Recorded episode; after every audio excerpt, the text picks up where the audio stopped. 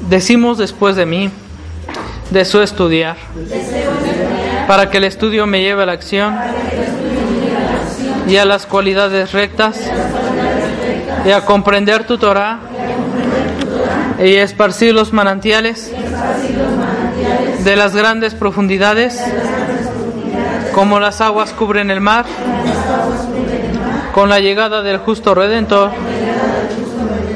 Pronto en nuestros días amén. Ok eh, damos bienvenida a nuestros queridos estudiantes que nos ven en línea. A cada uno de ellos les mandamos un Shabbat Shalom. Baruch Hashem, cada vez hay más gente que nos está escuchando. Por ejemplo, una persona que me mandó un mensaje que dónde está el, link de la clase, nos escucha desde Campeche.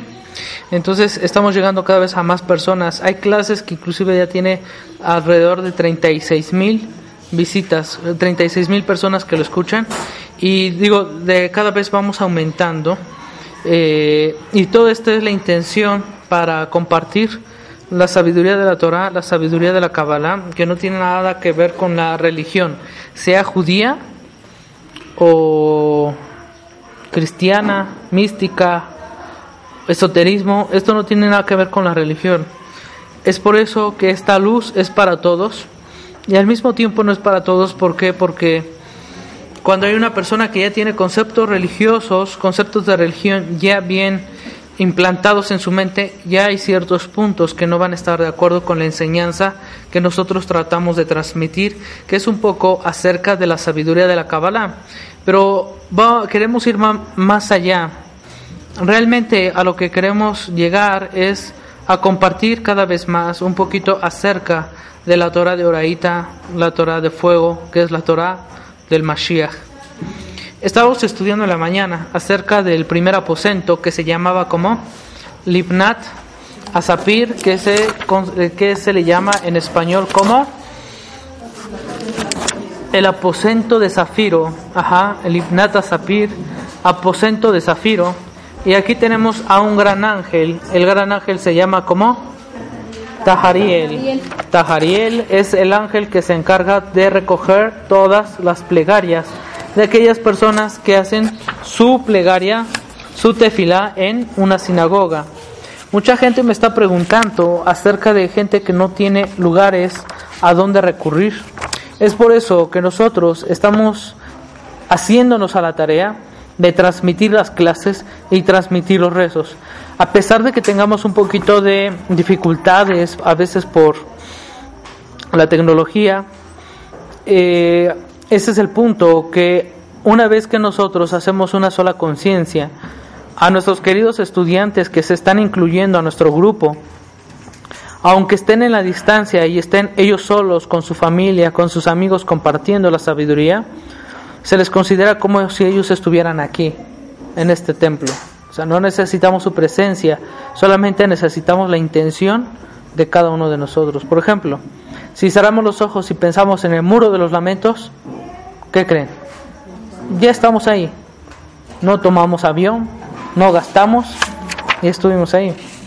Entonces no es necesario a veces que estemos en presencia, sino que la intención que tratamos es a aquellas personas que no tienen un lugar a donde ir, nosotros les abrimos un espacio y todas las clases de Kabbalah son automáticamente para cada uno de ellos su transformación. Recuerden que esto lo sustentamos gracias también a sus donaciones. Agradezco en especial a todas aquellas personas que aunque sea 100, 200, 300, 400, mil pesos han donado y eso nos está sirviendo para avanzar de a poco. Por favor, a todas aquellas personas que están estudiando con nosotros, les pedimos de favor que nunca falten sus sedacá, su diezmo y sus primicias que nos mandan. Entonces, con la ayuda de Hashem, Vamos a comenzar con este estudio y vamos a estudiar el segundo aposento. Además, eh, el segundo aposento, si lo quieren apuntar, ese aposento se llama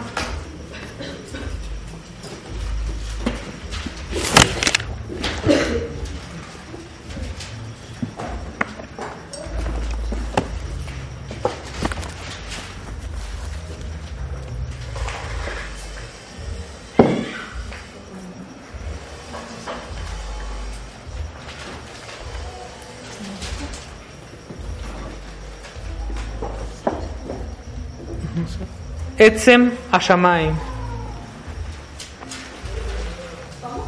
Etzem Ashamaim.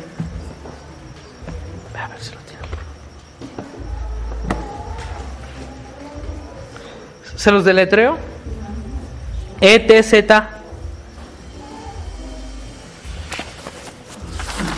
E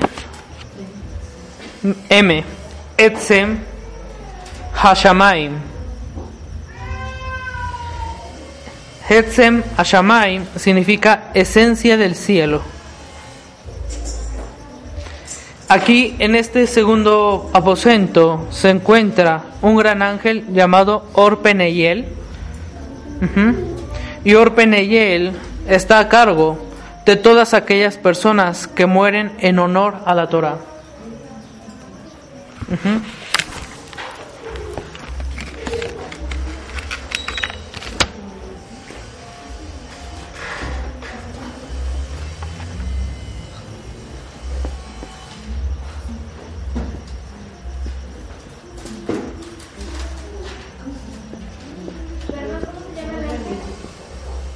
Os apunta.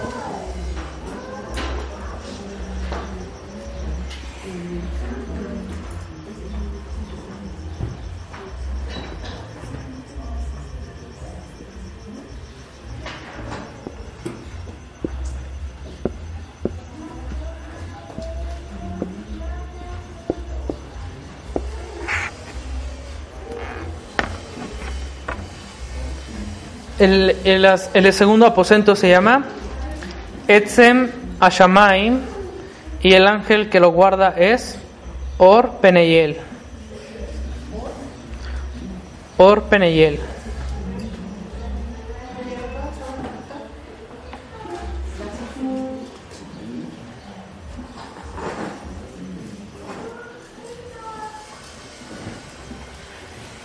Or Peneyel se hace cargo de todas aquellas personas que mueren en honor a la Torah. Cuando una persona pierde la vida salvando a otra persona, salvándole la vida a otra persona, hemos visto muchos casos de gente que arriesga su vida y la pierde por salvar a una persona, por hacer algo grandioso, este autosacrificio eh, es un gran mérito, el cual les permite a que estas almas lleguen a este segundo cielo, a este segundo aposento, con Orpeneyel, y dice la Kabbalah así, Orpeneyel tiene grandes vestidos de colores, y este gran vestido, esta este gran manto, esta túnica, dice aquí, a todas aquellas personas que murieron por algo importante como la Torá, en honor a la Torá, dice, sus almas se dibujan, sus cuerpos, sus rostros se dibujan en el manto de este ángel. Hemos visto, por ejemplo, en la Santa Inquisición, cómo mataron a muchas personas en honor a qué? En honor a la Torá. Muchos judíos perdieron la vida rescatando o por estudiar lo que se conoce como el Talmud, deben de ustedes saber que mucho del pueblo de Israel, muchas de sus persecuciones son por sus textos que de alguna manera eh, la iglesia consideró como textos satánicos. Hoy en día hay gente que piensa que el Talmud Babli es satánico, ¿por qué? Porque se llama Talmud babilónico. Entonces, ¿qué dicen ellos? No queremos nada con Babilonia pero se llama Talmud Babli porque el Talmud fue hecho por los sabios de Israel que estuvieron en el exilio en Babilonia.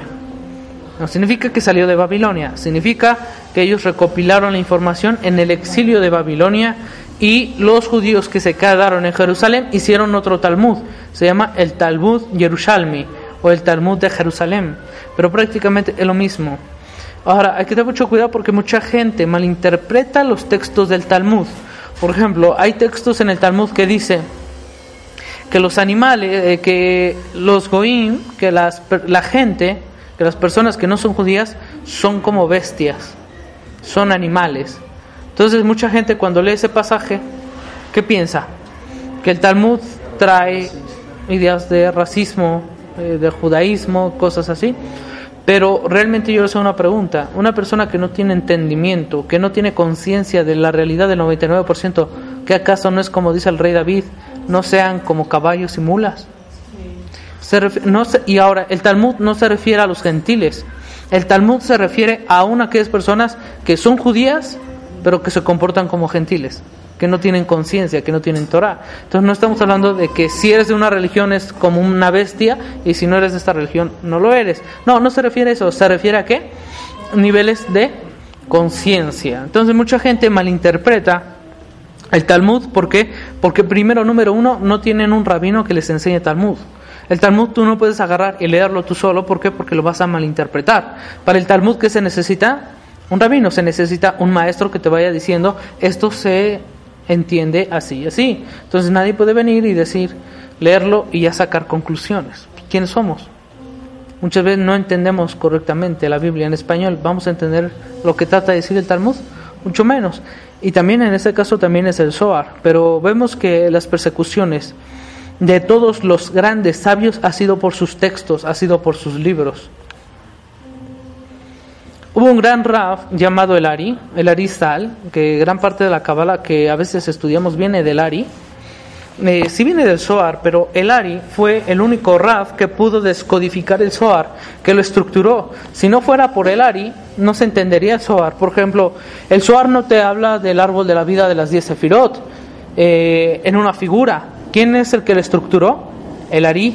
Lo puso como diez esferas de luz, lo puso Mohim, Meidot y Nukma. Abba, Ima, Seirampin y Nukba. O sea, lo estructuró el Ari, pero el Zohar no viene estructurado, viene todo el conocimiento regado, viene el Ari, por eso hoy en día la Kabbalah, que si estudiamos la Kabbalah hebrea, está basada en los conocimientos de quién? Del Ari. De hecho, ese árbol de la vida que ustedes ven, las 10 sefirot que estudiamos, se le conoce como el árbol luriánico. Por eso que hay gente que está perdiendo la razón, ¿cómo se le dice? Tú estás quedando lurias.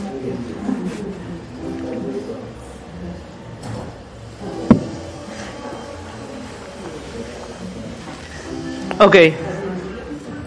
Este gran Raf, el Ari, del que estamos hablando, tenía un alumno que se llamaba Jaime Vital.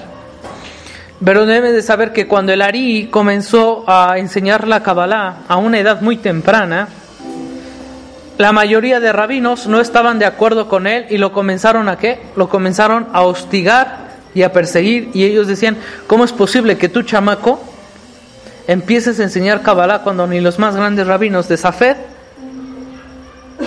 lo han enseñado?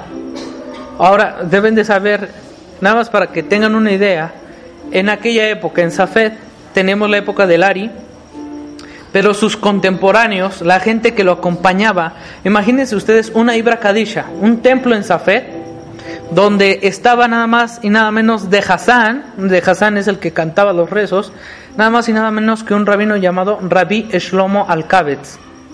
¿Y quién era Rabbi Shlomo Alkabetz? No nos dice mucho el nombre, pero yo sé que ustedes conocen un canto que se llama Lejado Dil Krat Kalapen Shabbat Nekavela, que es una conexión cuando nosotros hacemos Boy Kala voy Kala se ingresa qué? Un alma adicional a cada uno de nosotros. Ya no tenemos tres almas, ahora tenemos seis almas. Nefesh Ruach Neshama de Neshama Yetera. Ese canto, ¿quién creen que lo hizo? Este rabino, Rabbi Shlomo Malkabetz. Vamos, el que llevaba los rezos. El rabino que ahí también estaba, que descodificaba las leyes, por ejemplo, si venía una persona y decía, oye, no sé qué hacer eh, con esta ley, con esta ley, nada más y nada menos tenemos a Joseph Caro, el autor del Shulchan Aruch, que es el máximo código de las leyes judías. Todas las reglas de cómo hacer Netilat Yadaim, de cómo vestirnos, poner zapato derecho, zapato izquierdo, de cómo degollar un cordero, de todas esas leyes que conllevan el guardar la Torah, es, fue descodificado y fue estructurado en algo que se llama el Shulchan Aruch. ¿Y quién fue el autor? Rabbi Joseph Caro. Para que tengamos una idea de quién era Rabbi Yosef Karo, se dice que Rabbi Yosef Karo, en el momento de hacer el Shulchan Aruch, él no lo hacía por su propia inspiración o su esfuerzo. Dice que él se le revelaba un, un ángel que se llamaba el Magid, que es el Magid, un ángel con cara de niño, y le enseñaba todos los secretos de cómo guardar la Torah. Inclusive había otro rab que estaba haciendo el Arbaturim, que son el Shulchan Aruch, pero del lado Ashkenazi, y le estaba diciendo, Joseph Caro, apúrate porque te están ganando del otro lado. Apúrate, acaba tu edición, públicalo y esa va a ser el código de leyes judías. Y lo hizo así. ¿Y qué pasó? Es el que ahorita, hoy en día, rige todas las leyes del judaísmo, todas las alajot. Casualmente, eh, el Raf que estaba creando el Arbaturim, eh, él dijo que cuando leyó el Shulchan Aruch, él dijo, wow, si no hubiera sido tan grande esta obra, eh, yo hubiera, yo se hubiera publicado mi obra, porque si no era lo suficiente, pues yo lo hubiera publicado, pero como veo que tiene tanta luz el Shulchan Aruch, ¿qué dijo este Raf? Nos quedamos con eh, Shulchan Aruch. Entonces, de esa categoría estamos hablando. Eh, inclusive dicen los sabios que cuando llegaba el Shabbat, cuando ellos empezaban a hacer rejadodí, dice que ellos se levantaban 30 centímetros de sobre el suelo. Cuando empezaban a hacer rejadodí. De ahí viene el término levitar, porque la mayoría era que levitas. Entonces, de esa categoría estamos hablando. Había otro Raf, así se les hace conocido, Rabí Moshe Cordovero, el autor del Tomer de Borá, la palmera de Débora. Llegó un momento en que estos rabinos estaban en contra de quién? Del Ari, porque el Ari, siendo un jovencito, empezó a enseñar la Kabbalah. Pero la historia del Ari nos dice que él vivía en Egipto y que él día un visitó, visitó una sinagoga donde todos estaban rezando y él dice que se acercó a una banca, una banca abandonada. Él se sentó y dice que en ese momento vio el Zohar Dice que el Ari, en el momento en que vio el Zohar, algo empezó a latir eh, en el Raf, en el Ari, revisa Cluria. Y dice que algo empezó a latir dentro de él cuando él vio el Sefer Zohar. Y dice que cuando lo abrió, se puso a llorar. En el momento en que él vio y no entendía lo que estaba en el Zohar, él se puso a llorar porque dijo, algo, algo me está moviendo este libro. De ahí enseñan los cabalistas que muchas veces tú no eres el que buscas el libro, sino que el libro te está buscando a ti. ¿Por qué? Porque el libro te viene persiguiendo desde vidas anteriores y hoy te vino a topar. Es por eso que cuando tú ves un libro, lo abres, como que te, te, te, estremece, como que te dan ganas de llorar. ¿Por qué? Porque ese libro te estaba buscando, porque es información que a ti te va a ayudar para corregir. Pero hay quienes, vuelvo a repetir lo que dice la Parashat Kedoshim, yo creo esto nunca se me va a olvidar, lo que dice el rey David, no sean como caballos. Porque hay quienes ven un libro y dicen, ¿por qué tan caro? Los libros no son caros. Lo que es caro es la ignorancia, eso sí cuesta caro. Entonces, cuando ustedes vean un libro, ábranlo y adéntrense en los tesoros que viene cada secreto. Y dice que el Ari empezó a temblar y desde ahí, dice el Ari, no se separó del Zohar ni de noche ni de día.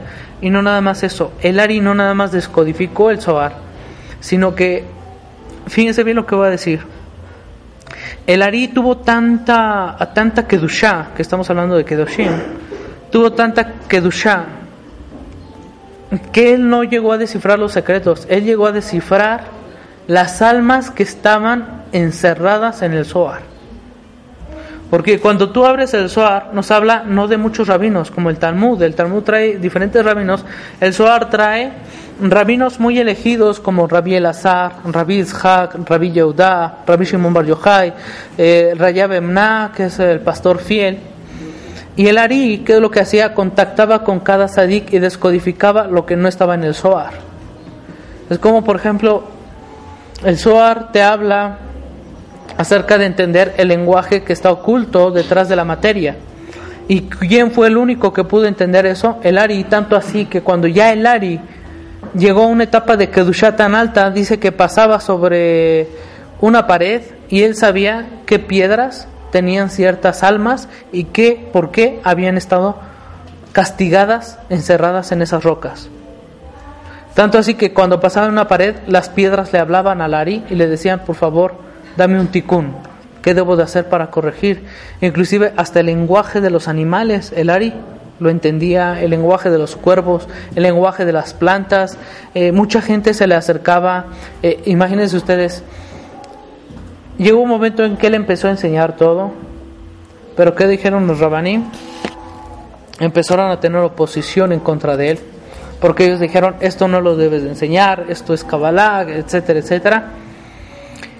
Y dice que entre todos los rabinos que estamos comentando, hicieron un convenio, hicieron una junta y que dijeron, vamos a sacar al Ari de la comunidad judía, lo vamos a qué? Excomulgar. Le vamos a dar algo que se llama el jerem. ¿Qué es el jerem? Que la persona es segregada de la congregación y no, eh, para esto el Ari entonces iba a ser parte de un una persona común y corriente, un ateo, un hereje, no se le iba a escuchar en nada. Si llega Shabbat, no se le invita. O sea, el Ari queda fuera excomulgado, no tiene que ponerse equipa, talit. Imagínense usted la situación. Dice que llegaron al templo, a la sinagoga, y ustedes saben que para excomulgar o para darle el jerem a, a un sadik, a una persona, hay que tocar shofar. ¿Por qué hay que tocar shofar? Porque en el toque de shofar uno hace que el alma de la persona que va a ser excomulgada le sea retirada. O sea, es como matarla espiritualmente. Eso era el jerem, excomulgarlo, quitarle la vida.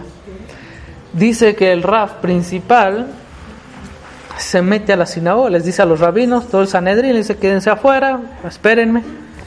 Se mete el raf por el shofar, dice que cuando va entrando a la sinagoga, ve a un ángel de luz y le dice, Raf, ¿qué vas a hacer? Y le dice Raf, no, es que fíjate que hay una persona rebelde que está enseñando los secretos de la Kabbalah. Y pues no, la verdad, no está muy bien eso que digamos. Y le dijo este ser de luz, mira, te debo decir, yo soy el profeta Elías. Y le dijo al Raf, te vas a atrever a excomulgar a mi pareja de estudio en el mundo venidero? Porque Él es el que estudia conmigo en el mundo celestial. ¿Tú lo vas a sacar? ¿Cómo creen que se puso el rap? Dejó el shofar, salió de la sinagoga y ¿qué hizo delante del Ari? Dice, se inclinó y le besó los pies y le dijo, permíteme aprender contigo, yo quiero que seas mi rabino. ¿Y todos los rabinos qué hicieron? bueno, ¿qué, qué, pasó, no? Y el rap les dijo, este ser es un ser especial, él es el nuevo rap de toda la comunidad. Y desde ahí a ese personaje se le llamó el Ari Kadosh, que significa el santo rabí, Isaac Luria. Entonces imagínense la categoría y el poder que tenía Isaac Luria. Gracias a él tenemos el texto que se llama Sha'ar Agilgulim, que es el portal de las reencarnaciones. Eh, imagínense cuántas cosas nos faltan por estudiar. Está también el Sharia Kedusha, el portal de la santidad, el Sharia Yorah, el portal de las luces, y así infinidad de secretos, el Sharia Misbot, que te explica cada misbah de la Torah con su secreto de Kabbalah. O sea, imagínense la categoría del Ari. Y el Ari empezó a descodificar el Zohar pero Jajamín preguntan, ¿por qué el Ari comenzó a latir cuando él vio el Zohar? Comenzó a latir porque el Ari era reencarnación de Rabbi Shimon Bar Yochai. Entonces, cuando tú vibras con un libro profundamente, puede ser que tú tengas la chispa del alma de aquel rabino. Por eso que la Kabbalah es para todos, no es para todos. Hay gente que no le atrae la Kabbalah. ¿Por qué? Porque no está conectada con los rabinos de la Kabbalah, no está conectada a las luces superiores. Pero una persona que vibra con la Kabbalah, que hay gente de verdad que con una lección de Kabbalah dice de aquí y no se desprende jamás de la Kabbalah. ¿Por qué? Porque lo está llamando ese conocimiento. Es que este conocimiento ya no es de que te a ti se te tiene que convencer con ideología, filosofía de eh, la Kabbalah es la verdad. Es que así no se puede. La Kabbalah no se entiende, la Kabbalah no se comprende. La Kabbalah simple y sencillamente se recibe. Por eso se llama Kabbalah. ¿Qué significa Kabbalah? Brujería.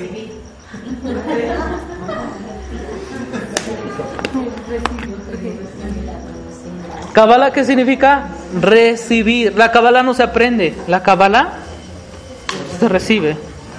Ahora, no es como eh, los textos eh, que van a la letra, a la, letra, a lo literal, como la Torah, la Torah si se aprende, se esfuerza, el Talmud igual, es mucho estudio, esforzarse, pero la Kabbalah no es así. Es que para ser cabalista hay que tener como un sexto sentido como una percepción más allá, como, no sé, cómo, cómo me doy a entender. ¿Ven que en todas las familias hay uno raro? Hay uno siempre, este es el raro. Pues eso se necesita, ser el raro. Si solamente así se va a aprender la Kabbalah, se va a recibir el estudio de la Kabbalah. Por eso mucha gente no lo acepta.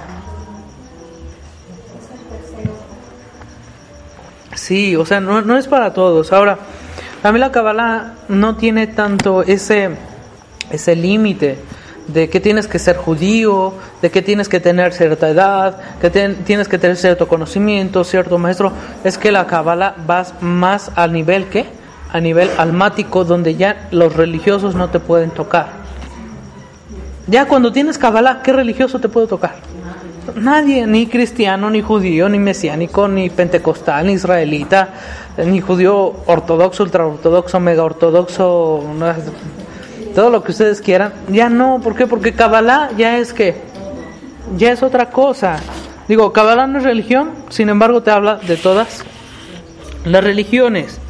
Sí, la, eh, la religión sí es como un poquito eh, allá y acá. La Kabbalah no, la, la te unifica todo. Por ejemplo, la Kabbalah te dice, ¿por qué rechazar?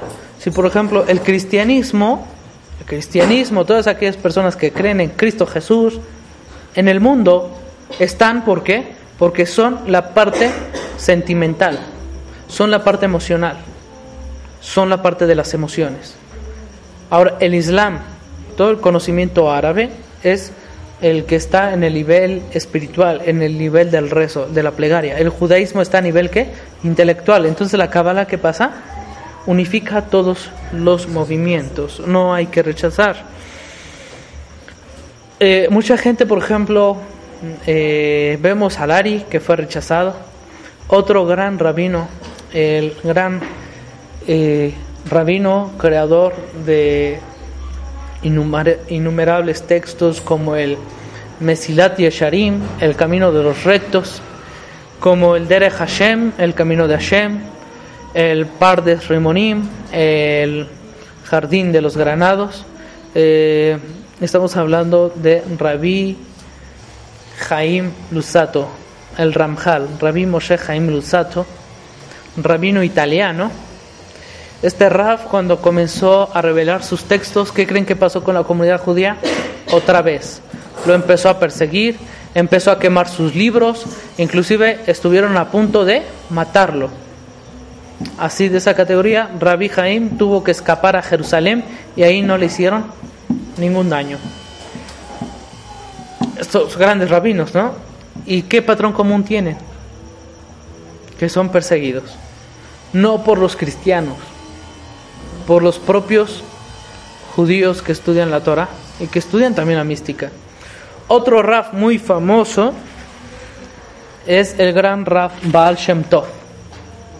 De ahí su nieto, Rabbi Nachman de Breslov, estos dos rabinos de bendito recuerdo, ¿qué creen? Eran apedreados y hasta sus alumnos, que creen? También eran perseguidos, hablaban en contra de ellos y tenían una fuerte oposición Ahora, la fuerte oposición que ellos tenían no eran de gente ignorante, nada más personas como Sadia Gaón, inclusive el Gaón de Vilna, estaba en contra de estos rabinos. Y estamos hablando de Gaonim. ¿Qué es un Gaón? Una cosa es un Jajam, una cosa es un rabino, otra cosa es un Sadik y otra cosa es un Gaón. ¿Qué es un Gaón? Es un genio de la Torah una persona aguda en las matemáticas, en la física cuántica y en la química. Gente de esta categoría estaba en contra de los cabalistas. No era gente, por eso tenían una fuerte oposición. Sin embargo, estos rabinos, una vez que murieron, ¿qué creen? Ya son santos. Ya, ahora sí ya los aceptaron, ya después de muertos. Eh, por eso eh, suena chistoso, pero ¿cuál fue la perashá anterior? ¿Cómo se llamaba? Ahareimot, que significa después de la muerte. ¿Y esta perashá cómo se llama? Kedoshim, santos. ¿Qué significa? Después de la muerte, todos son santos. ¿Sí se habían dado cuenta? Entonces, sí, claro, alguien se muere y ¿qué, dice, qué decimos?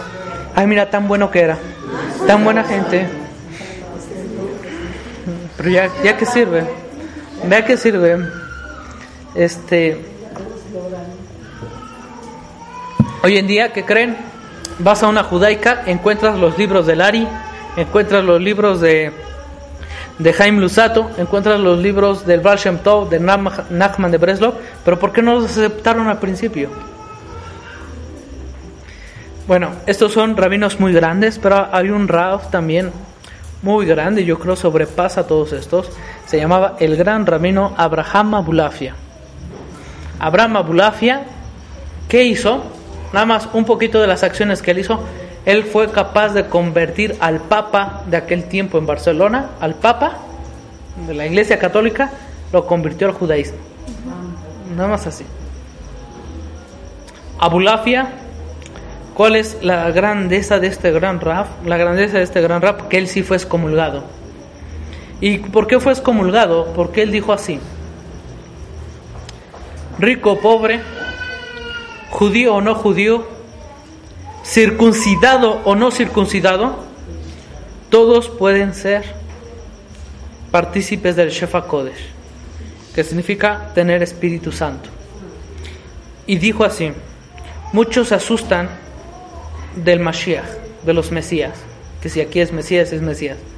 Dijo Abulafia, deben de saber que yo también soy un Mesías, porque soy la reencarnación del ángel Raciel. Entonces imagínense eh, el judaísmo cómo se puso con eso. Circuncisión o no circuncisión, rico o pobre, judío o no judío. ¿Qué dijeron de Abulafia? Este está loco, perdió la razón, vámonos fuera. Pero lo que no dicen es que gran parte de la cábala meditativa, ¿de, qué, ¿de quién creen que viene? Abulafia. De hecho, el Ari, gran parte de sus meditaciones que después tuvo en el Shareya Kedusha, el Shareya Kabanot, lo aprendió de quién? De Rabbi Abraham Abulafia.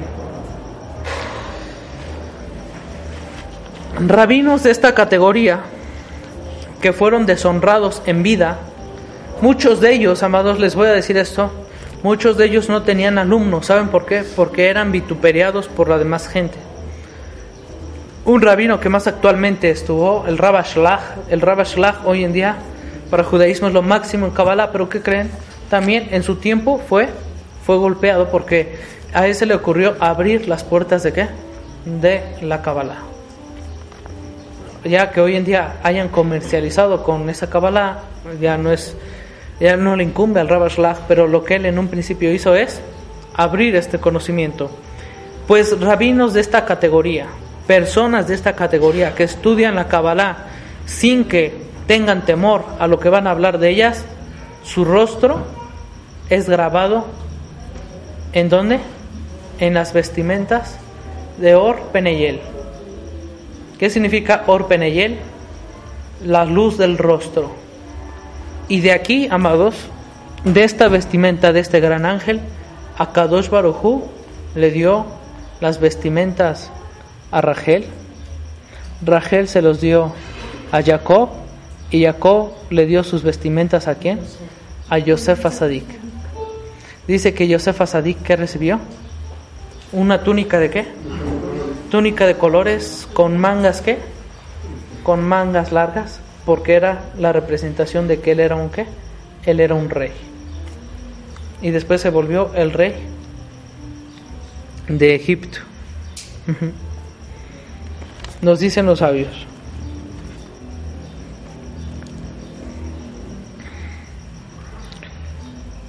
Este ángel Orpeneyel tiene supervisores, tiene ángeles a su mando Y cuando a una persona le falta el respeto a un maestro de Torah, estos bajan y castigan a la persona. Con falta de dinero, con enfermedad, con caídas, falta de trabajo, tristeza, depresión, situaciones familiares difíciles. ¿Por qué? Porque le faltó al respeto a quién? A los maestros de Torah. Por eso, amados, el que tú respetes al maestro de Torah no significa que tú estás respetando a la persona, ni porque la quieras mucho, sino estás respetando el conocimiento, estás respetando la Torah que está dentro de esa vasija. Es por eso que hay una costumbre, que hay una conexión muy bonita cuando una persona, un alumno, besa ¿qué? la mano del maestro, porque no estás besando la mano de la persona, del hombre, estás besando la Torah misma que trae esa persona. Es por eso que no se trata de idolatría, se trata de qué? De amor y respeto a la Torah. Dicen que un día un joven estudioso de Torah, entregado al Shabbat, comenzó a faltar al Shabbat, comenzó a faltar a las misbot, ¿por qué? Porque encontró una novia, una novia del mundo, una novia que no tenía Torah, una novia que no le interesaba el Shabbat, una novia que no le interesaba el kosher, que comía lo que ella quería. ¿Y qué pasó? Este hombrecito que estaba entregado a la Torah empezó a faltar. El rab lloró mucho, ¿por qué? Porque estaba perdiendo a su gran, a su gran alumno. Porque el, el maestro tenía mucha fe en su alumno y ve que viene una mujer, se lo lleva, ya no asiste a Shabbat, ya no se pone equipa, ya no se pone talit, ya, ya se desapareció.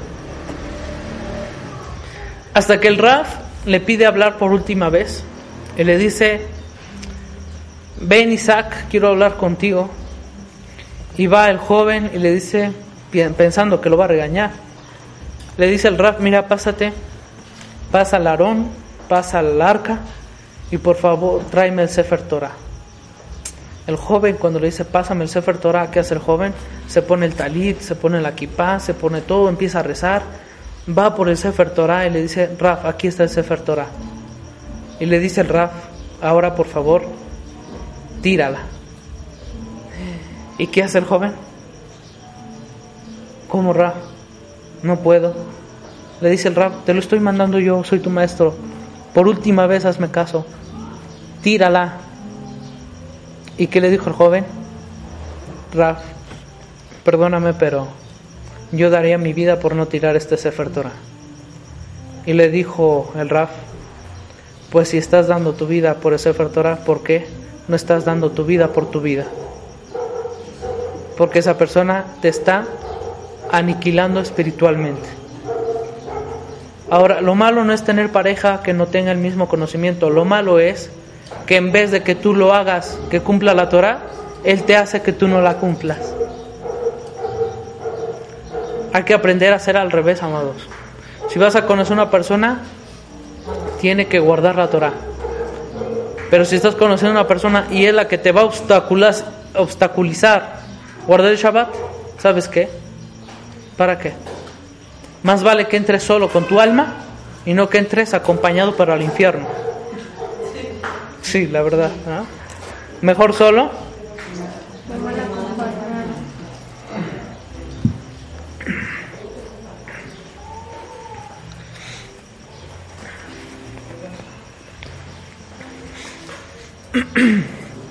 ¿Cuántos rostros estarán grabados en la vestimenta de este gran ángel? Orpeneye. ¿Cuántas personas no dieron su vida en el holocausto por la Torah? Hay gente que si no se persinaba delante de la cruz, ¿qué pasaba? Le quitaban la vida, lo mataban. Y hay gente que ha entregado su vida así.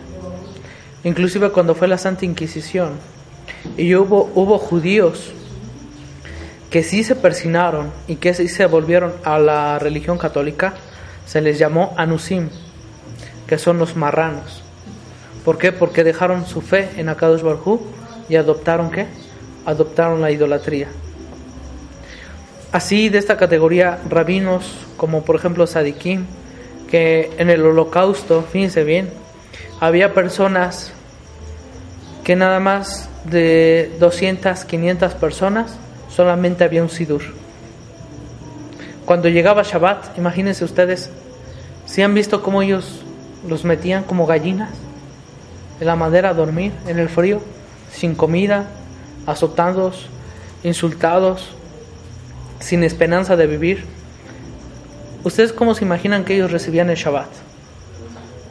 Dice que la gente se peleaba por un sidur, que a veces les daban comida echada a perder y había personas que ¿qué hacían? Su comida echada a perder lo cambiaban porque les prestaran 10 minutos el sidur. Así de esa categoría. Hubo, hay historias desgarradoras en el holocausto, nada más que nosotros como no lo vivimos, imagínense, viendo las películas nos ponemos a llorar, viendo la lista, que el pianista, que eh, ponemos a llorar, pero realmente el haberlo vivido, toda aquella gente, hubo mucha gente que después del holocausto salió como hueso y hasta ahorita son ateos. ¿Por qué es tan fuerte lo que ellos pasaron? Sin embargo, todavía hay gente, ah, por ejemplo, hay personas ya ancianos que les tocó el holocausto ya muy jovencitos y les está tocando apenas hacer su bar mitzvah, ya ancianitos, porque estuvieron en el holocausto. Imagínense, hay una historia que dice que era una persona que estaba tan entregada al Creador que cada que él estaba en, en Auschwitz, en los guetos, y que cada que llegaba Shabbat, él hacía todo para qué? Para rezar, para rezar, para rezar. Pero él tuvo un sueño. Un día que él estaba rezando en el Sidur, él tuvo un sueño. ¿Cuál fue el sueño? Que se le revelaba un gran ángel y le dijo, tú no vas a morir hasta que veas la liberación de los judíos, hasta que veas cómo Alemania va a ser sometida. Este hombre que creen pasó noches, días con hambre, no comía, quedó hecho hueso. Y al final, amados, cuando él vio a los polacos, cuando él vio a las fuerzas que empezaron a rescatar a los judíos del holocausto, cuando él murió, él murió abrazado de qué? De su sidur. Y cuando llegaron los médicos, revisaron el cuerpo, ellos dijeron, es algo impresionante, pero este, este hombre ya debió haber muerto desde hace ya mucho tiempo. ¿Qué es lo que lo mantenía con vida? El sueño de ver la liberación. Entonces, nada más de esa categoría de gente que arriesgaba su comida, daba toda su comida, que era lo único que tenía para comer para un sidur, esa gente es especial y esa gente, ¿quién la recibe? Este ángel llamado Erpeniel. Es por eso que nosotros debemos de esforzarnos, ¿por qué? Debemos esforzarnos por rezar, por estudiar Torah, por nuestros libros. Los libros no están caros, lo que está caro es la ignorancia. Hay que invertir para poder estudiar.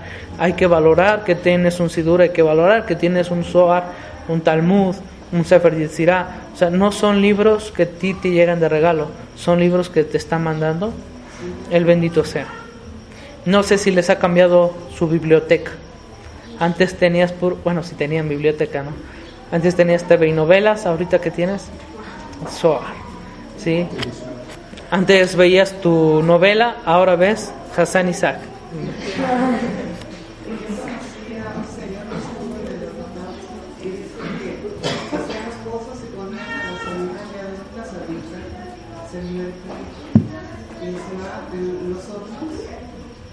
que ya le tocaba porque entonces alguien le pasó como no, no sé qué se cambió el número, todavía no, ese ejercicio Hashem. Hay mucha gente que sobrevivió y fíjense, muchos adikim murieron ahí, pero sabemos que estos adikim están ahorita en este aposento. Por eso este aposento se llama la esencia de los cielos. O sea, porque nada más está ahí gente especial que dio su vida por la Torah. Esto, amados, que nos ayude a tener amor a lo que estamos estudiando. Hay un tercer aposento Y el tercer aposento se llama el aposento de Noga.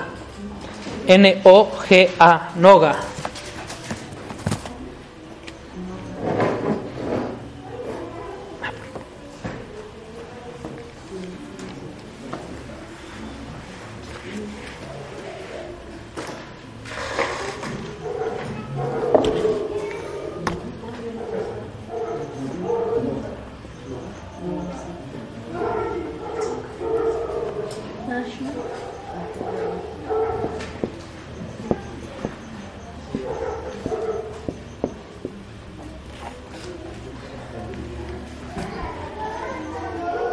Noga y el ángel es Malquiel.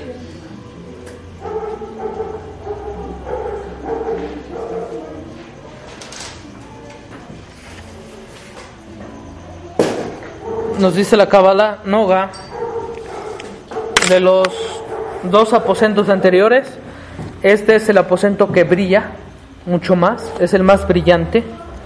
Y dice, aquí hay un ángel encargado llamado Malquiel, que está preparado para recibir cualquier decisión enviada desde el tribunal celestial con el objeto de juzgar al mundo. Quiere decir que ésta recibe qué? Recibe el juicio.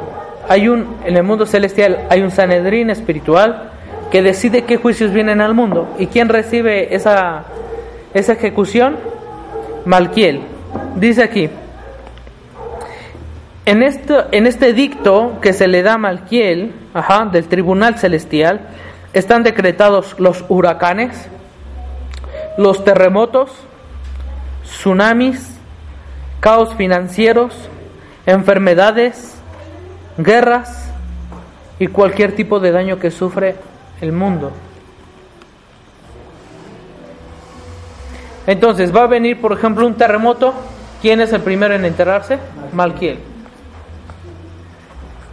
Hay sadikim que si llegan a, través de la meditación a llegar al ángel Malquiel y se enteran de ese decreto, a través del nombre sagrado Yod Lamed Hei, de los 72 nombres de Dios, Yod Lamed Hei, ¿qué hace? Suaviza los juicios.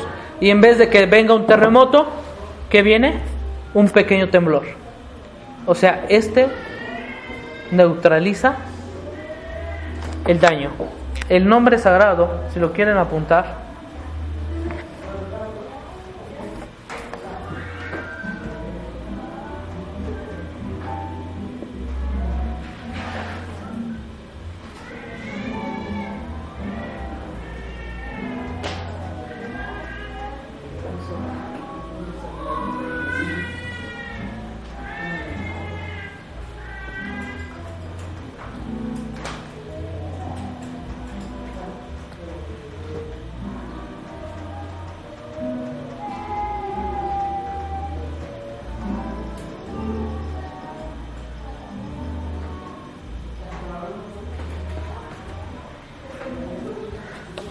Mi nombre sagrado es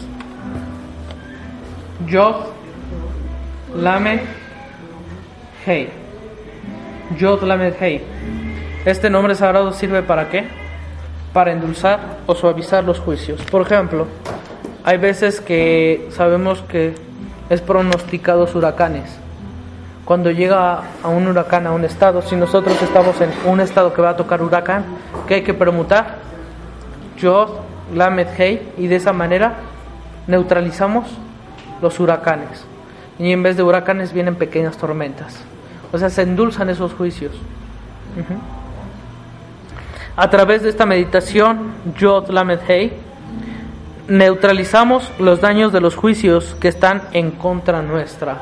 Si nosotros estamos en un lugar donde llega una fuerza natural que somete a todos los habitantes, no es para los habitantes nada más, también es para la persona que lo está pasando. Imagínense, amados, no lo vivimos, pero el tsunami en Japón, la gente que fue de turista, que nada más fue por una semana y le tocó el gran tsunami. ¿Con qué fuerza el agua quiere exterminar a qué? A las personas. Nos dice así al lado de Malquiel hay dos ángeles, Ajá. uno a su izquierda y otro a su derecha. Ajá. Y mientras no se ha decretado totalmente, no se ha sellado el, el edicto, si hay un sadik que permute el nombre sagrado Yod Hei, ¿qué pasa? Estos dos ángeles se encargan de neutralizar todo el daño. Pero también, si un sadik no se apercibe de que viene un terremoto, de que viene un huracán, de que viene algún problema, si no se apercibe y nadie se da cuenta, este edicto llega al gran ángel llamado Sangadiel.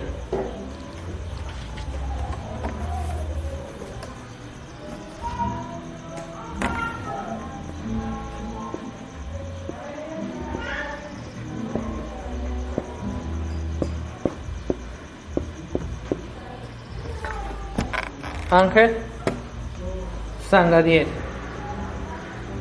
Ángel Sangadiel es aquel que se encarga de qué? De ejecutar todos los desastres.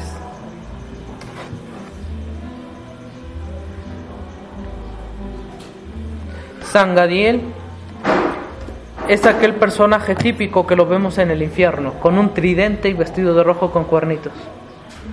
Es el Sangadiel. Sangadiel es el príncipe del infierno. No es Amehmen, no es Satán, ¿eh? es Sangadiel. También su nombre hay que evitarlo, es como Samael, no hay que pronunciarlo mucho. Sangadiel es el príncipe del infierno. Dice aquí, el ángel Sangadiel es el príncipe del infierno y él se encarga de ejecutar el decreto y lo hace con grande rencor y enojo. Y se encarga también de traer dos ángeles que arrastró de los mundos superiores. Estos dos son sus secuaces y se encargan de matar a la gente en aquellos desastres. Uno de ellos se llama Shamshiel y el otro se llama Kenuel. Estos dos son demonios que se encargan de matar a la gente en estos desastres. Shamshiel y Kenuel.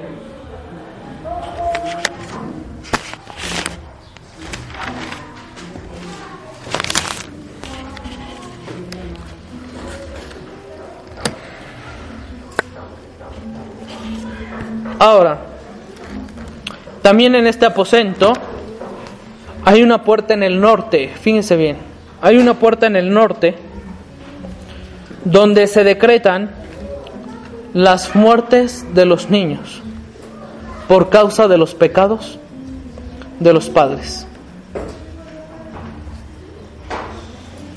Y el gran ángel que se dedica a proclamar la muerte de los niños se llama el ángel Iriel.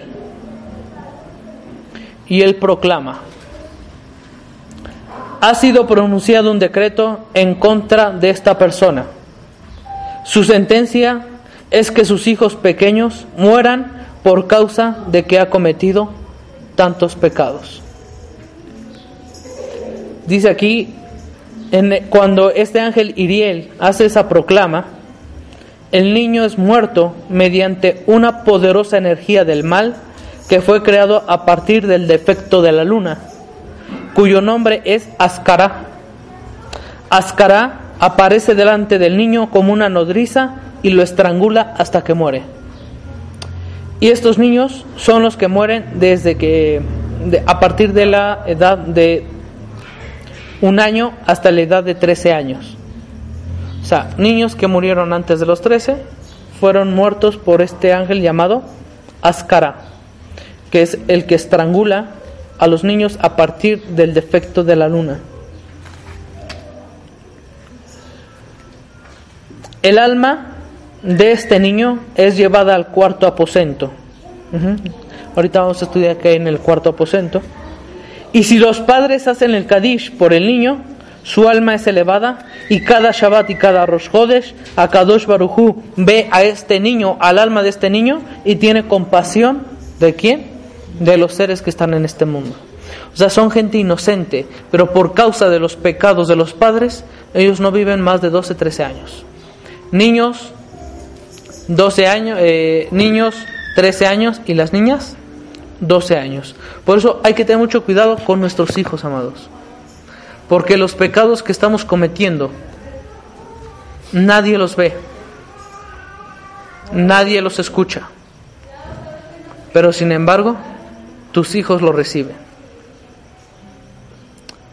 Hay que tener mucho cuidado y que nunca, por causa de nuestros errores, por causa de nuestros caprichos, por causa de nuestra tontera, le abramos la puerta a Ascara para que estrangule a nuestros niños. No, no tenemos conciencia hasta que nos pasa.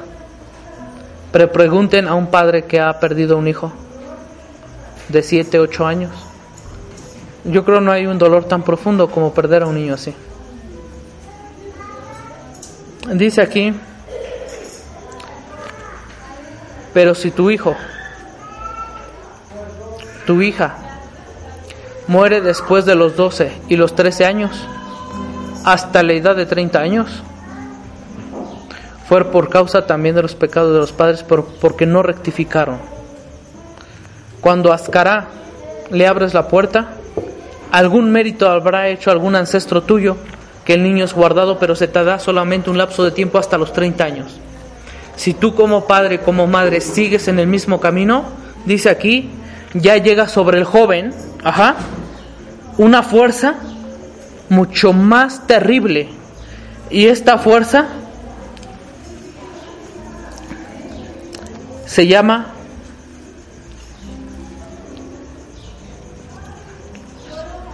aguirizón. Aguirizón.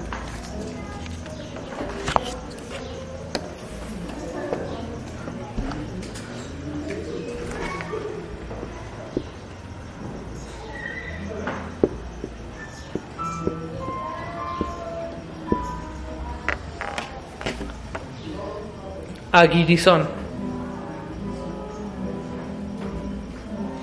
Este se encarga de matar a los jóvenes. Por eso, una persona que se queja que ha perdido a sus niños, que ha perdido a sus hijos, en lugar de quejarse debe de rectificar su comportamiento porque se ha alejado de Akadosh Baruj Es por eso que debemos de caminar con mucho cuidado, porque si ustedes dan cuenta cuántos padres, cuántas madres están sufriendo hoy en día por la muerte de un hijo. Y a veces el hijo es tan inocente, no es malo, es más, es son jóvenes, jóvenes muy buenos, jóvenes que la gente lo quiere, jóvenes muy estimada. Y ese tipo de jóvenes se los lleva el ángel de la muerte. ¿Por qué? Porque le gusta ese tipo de almas inocentes. ¿Y quién le abrió las puertas? Los padres. Y los padres, en lugar de acercarse a la Torah, reniegan de quién? De allá arriba. Pero ¿por qué reniegan de allá arriba si tu responsabilidad tú la tenías absolutamente? Ahora, si a lo mejor tiene la persona tan corazón duro que ni por eso rectifica y ni por eso se guarda la Torah, que ni por eso guarda los, los preceptos de la Torah y sigue con un corazón duro y no le importan sus hijos, el día de mañana a ti se te va a demandar las almas de esas personas porque tú fuiste la vía para que ellos hagan una corrección en este mundo, pero tú hiciste que se les arrebate la vida. Te van a cobrar como un asesinato. Entonces ya no dejas, ya, ya no eres víctima, ahora tú eres el victimario. ¿Por qué? Porque no pusiste la atención adecuada. Está duro este aposento, ¿no? Ya, voy a terminar con este aposento, un poquito, un poquito más este, suave. Se llama el aposento del Sahut. Sahut, el cuarto aposento.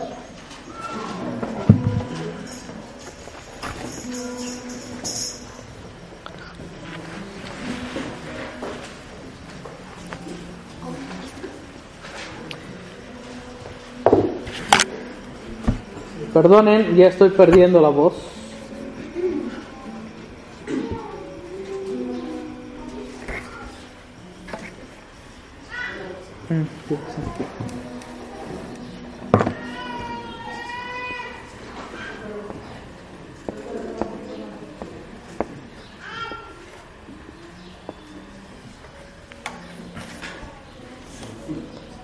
Sehut. Ángel, eh, perdón, recámara Sehut. Y aquí hay un gran ángel llamado Pediel.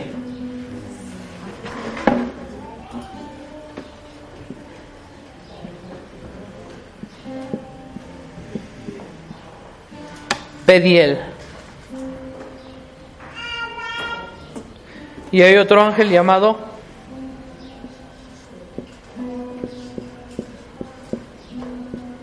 Zahariel. Apúntenlo, ahorita les explico. Sehut, el aposento, Pediel y Zahariel.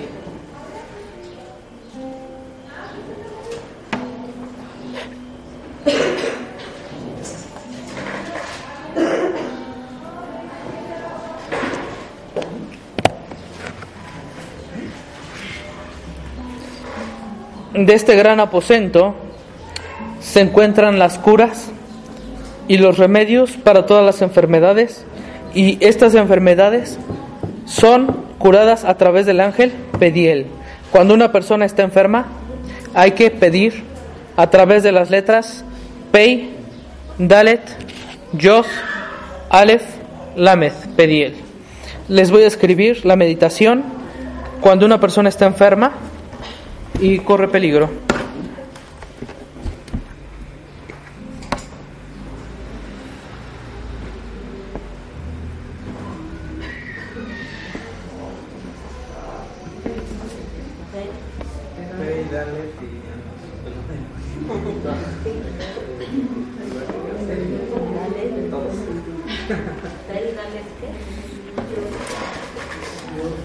Pei Dalet Yod.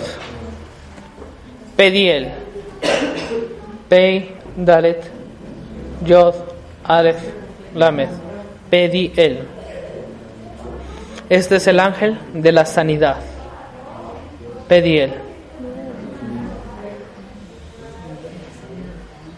Pediel trae sanidad a la persona y Rafael se encarga de la rehabilitación.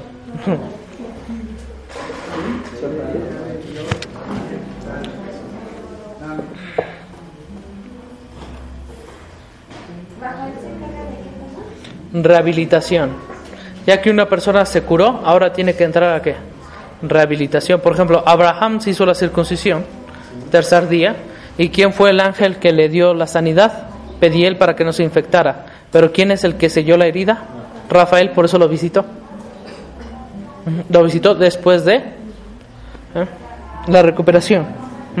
Rafael no es el ángel de la sanidad, es el ángel de la recuperación. Ahora, este ángel también se encarga de llevar las plegarias que dicen las personas por los enfermos. Ahora, eh, quiero aprovechar aquí porque he enseñado mucho acerca de las tres monedas de plata. Las tres monedas de plata solamente se utilizan cuando la persona va a tener una cirugía muy importante o cuando la persona de plano está en peligro muy fuerte de muerte que no se y para que nosotros erradiquemos el decreto de la muerte, damos que tres monedas de plata. Y si lo quieren apuntar, adelante. Dice así.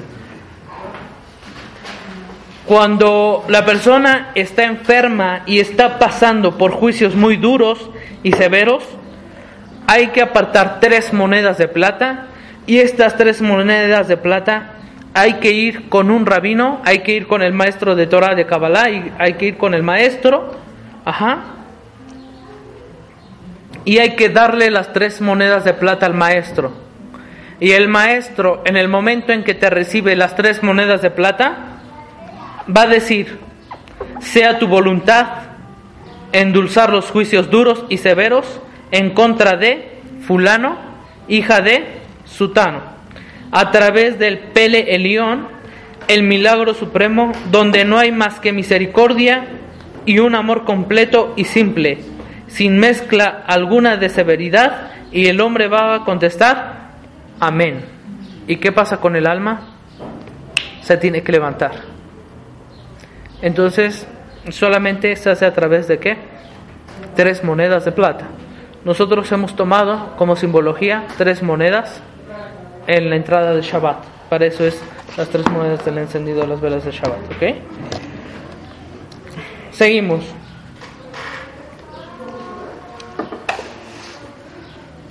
Hay un ángel en este cuarto aposento que se llama Zahariel. Se les hace conocido este nombre Zahariel. A ver, Zahariel. Zahariel es el ángel del Zohar. No es Raciel, no es Metatrón, no es Elías, no es Moshe, no es Shimon Bar. ¿Quién es? Zahariel, es el alma del Zohar. Rabbi Shimon, Metatrón, Raya Bemna, Profeta Elías, Rabbi Yehudá, Rabbi Itzhak, solamente hablan, cuando hablan de los secretos del Zohar, están hablando del alma de quién? De Zahariel. ¿Y quién es Zahariel? Es el alma del Mashiach. El Mashiach tiene un alma, ¿sí o no? Pero su alma se llama Zahariel. De ahí viene el nombre Zohar.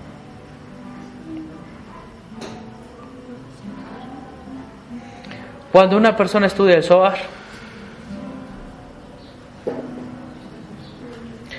estudia los secretos del Zohar, viene Zahariel y le da una corona de luz y corona a la persona cuando están estudiando el Zohar. Por eso que es recomendable cuando una persona está, está estudiando el Zohar también encender qué? Encender una veladora mientras está estudiando. ¿Para qué? Para atraer al ángel Zahariel. Miren, les voy a decir esto, no quiero ser grosero, lo digo con mucho respeto, con mucho cariño, con mucho amor, pero tenemos problemas porque nosotros queremos tener problemas. Si quieres que los problemas no nada más no vengan a ti, huyan de ti, ponte a estudiar el Zohar. Yo les recomiendo que antes que comprar una pantalla, un celular, que andar comprando cosas innecesarias, mejor cómprense todos los tomos del Zohar. Haz el esfuerzo. Imagínate que en tu casa ya tengas todos los Zohar. Son 21 tomos. Desde el Akdama hasta Pinjas en español, si ustedes quieren. En español. Ahora se los pido en hebreo, en español que tengan todos los SOAR y cuando tengan un problema, pónganse mejor a estudiar una hora el SOAR. Ay, es que me van a despedir del trabajo. Ponte a leer una hora el SOAR. Ay, es que mi marido me va a dejar. Ponte a estudiar el SOAR. Para que se vaya.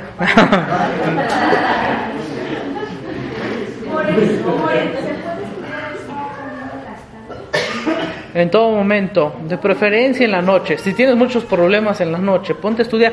O en el momento que te surja un problema, es que te van a despedir, ponte a leer el Zohar.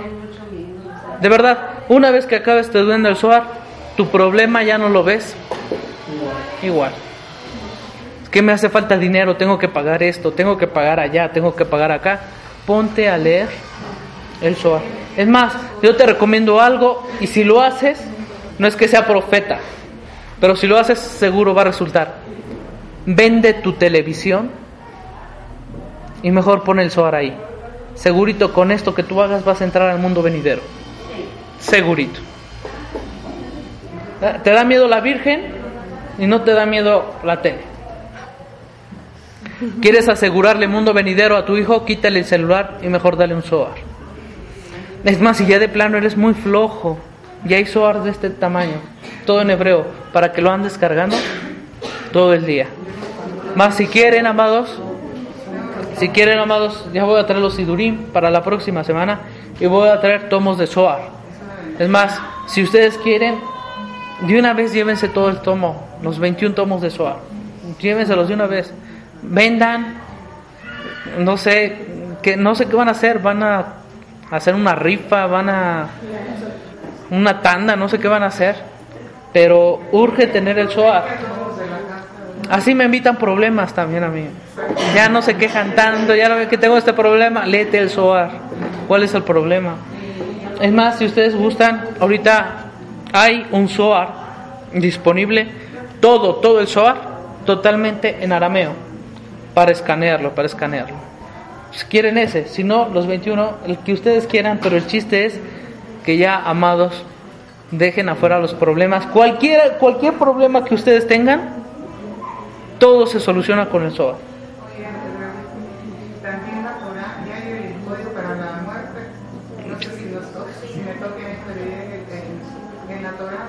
Sí, también. El tener el Zohar es todo. Dice aquí, ¿por qué el Zohar es todo? Porque es el alma del Mashiach. Porque es el esplendor. Porque es la luz del Mashiach. No, nada más, no crean ustedes, ahí es un libro de un rabino y lo tiran. No. Es prácticamente los secretos de la Torah. Todo te protege. Cuida la casa, a los miembros de la casa. Dice aquí, una persona que estudia el Zohar, cuando llegue al mundo venidero, va a venir el ángel Zahariel, va a tomar su cuerpo y ¿qué creen que va a hacer? No están permitidos los tatuajes, pero va a ser un tipo tatuador. Le va a tatuar las 22 letras hebreas en todo el cuerpo, en todo el cuerpo, en toda la Neshama, le va a empezar a grabar las 22 letras hebreas, va a tomar esa alma y la va a llevar a un río que se llama el río Dinur, lo va a sumergir y cuando lo saque, esas letras hebreas que estaban grabadas se hacen letras de luz. Y la persona ya deja de ser persona, se convierte en un ángel. Ese es el destino de una persona que estudia Zohar. Aparte de que va a tener corrección, se va a convertir en un ángel de luz. Y dice así, una persona que estudia el Zohar es, es protegida por cuatro ángeles. Uno está a la derecha, uno a la izquierda, uno enfrente y otro atrás. Imagínate, tú estudias el Zohar, ¿alguien te va a poder tocar? Hay quienes necesitan guaruras. Con que leas una hora el Zohar, vas a tener cuatro guaruras. Y es más, les voy a dar el nombre de tus cuatro guaruras que vas a tener.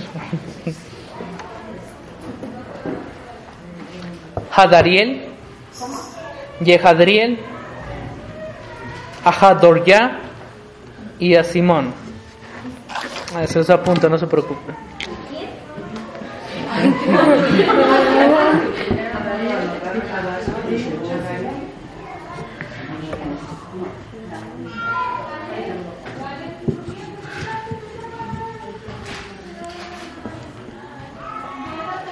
Adariel,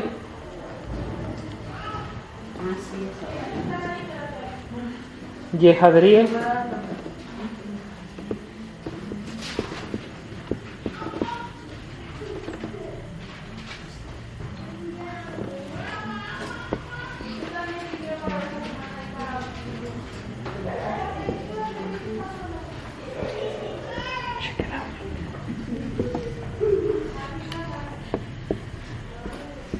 Ok. Los cuatro ángeles que protegen a una persona que estudia el Zohar son Adariel, Yehadriel, Ajadorya y a Simón.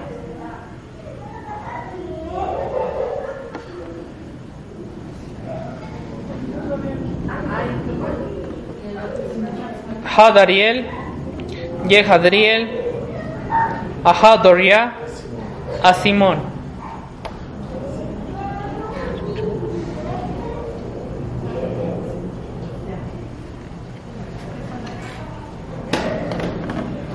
Ahora, estos son para los que estudian el Zohar. Es por eso, amados, que les recomiendo. Antes de salir a trabajar, léete un pasaje del Zohar. Antes de ir a la escuela, léete un pasaje del Zohar. Y si te gusta estudiar mucho el Zohar, mejor agárrate un Zohar y llévatelo en la bolsa y ponte a estudiarlo en el camino. Si tienes una cita con el médico, saque el Zohar, empieza a estudiarlo. De, a partir de que hagas eso y empieces a cargar el Zohar donde quiera que tú andes, vas a comenzar a ver milagros. Sí, hay pequeños soaritos, se les llaman los soaritos, que lo puedes llevar a donde tú quieras. Si gustan, amados, apúntense al final de la clase, se los traemos la próxima semana. Tanto soaritos, tomos de soar, lo que ustedes quieran, ¿para qué? Para que empecemos, aunque sea, amados, tenemos que venir armados con un soar, con uno nada más. Más el día de Shavuot, les voy a pedir que en su canasta pongan un soar. ¿Para qué? Para que estemos protegidos, estemos cuidados. Hagan la prueba. Si en un mes ustedes teniendo el SOAR tienen problemas, ni modo, me regresan el SOAR, ya que. Pero es garantizado que no van a tener qué? No van a tener problemas. ¿Por qué? Porque el SOAR es todo. Dice así. También, una persona que está estudiando la Torah, la Torah escrita sin estudiar el SOAR, que está estudiando la pura Torah, estos cuatro ángeles llegan y le protegen durante su estudio. Había un gran rab llamado Rab Jonathan Benusiel que cuando se ponía a estudiar la Torah, ¿qué creen que pasaba? Dice que pasaban los aves, las aves encima de él y ¿qué pasaba? Caían quemadas. Tanta era la energía de Jonathan Benusiel cuando él se pone a estudiar la Torah. Amados, Bezrat Hashem Itbaraj, con la ayuda de Hashem, si Dios quiere, veremos los tres aposentos en la semana próxima. Mientras que tengan luz y bendición. Shabbat Shalom.